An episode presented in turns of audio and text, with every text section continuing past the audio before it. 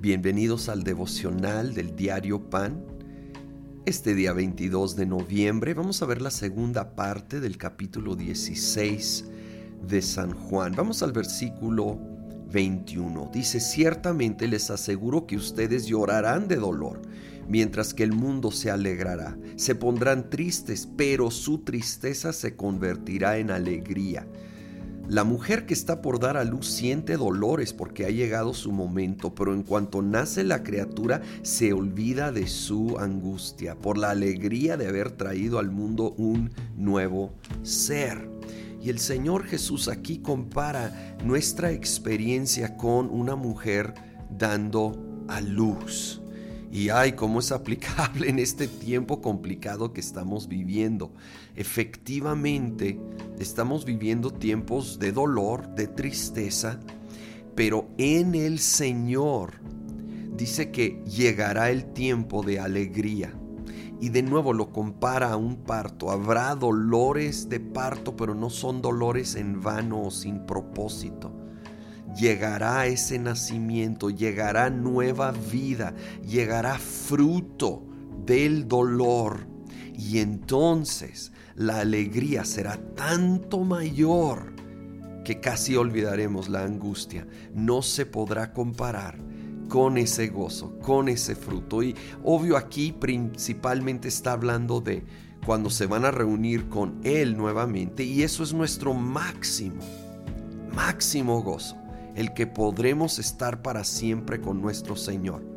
Pero Él interviene en nuestra vida regularmente y trae momentos de nuevo fruto en nuestro interior y en nuestro caminar diario aquí en la tierra. Y hablando de ese caminar en la tierra, el capítulo 16 termina con este gran versículo 33.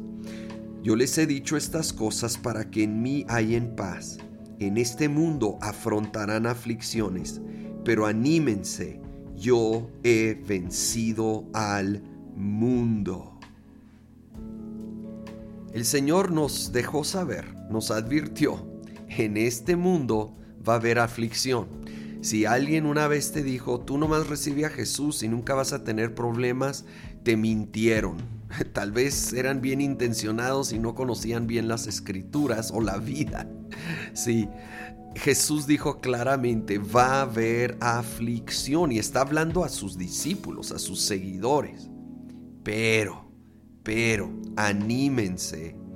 Yo he vencido al mundo.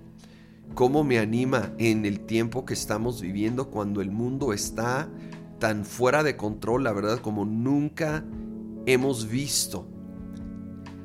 Y de repente uno puede sentir que el mundo va a vencer, es decir, las fuerzas de mal.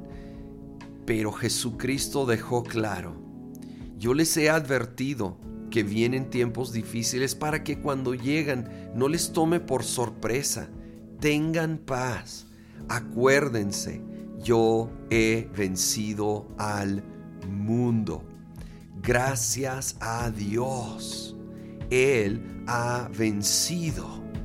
Y en su victoria, nosotros tenemos la victoria. Así es en su victoria, porque Él dio su vida en la cruz y Él resucitó, porque la tumba está vacía. Entonces, en esa victoria, nosotros tenemos victoria. Y eso nos debe de llenar de paz. No sabemos todo lo que puede venir el día de mañana, francamente. Va a haber aflicción, va a ser parte de la experiencia humana aquí en planeta Tierra. Pero lo que sí sabemos es que Jesucristo ya lo vivió, ya lo enfrentó, ya venció.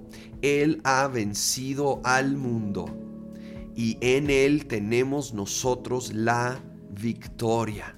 Vivimos seguros, confiados plenamente en Cristo Jesús.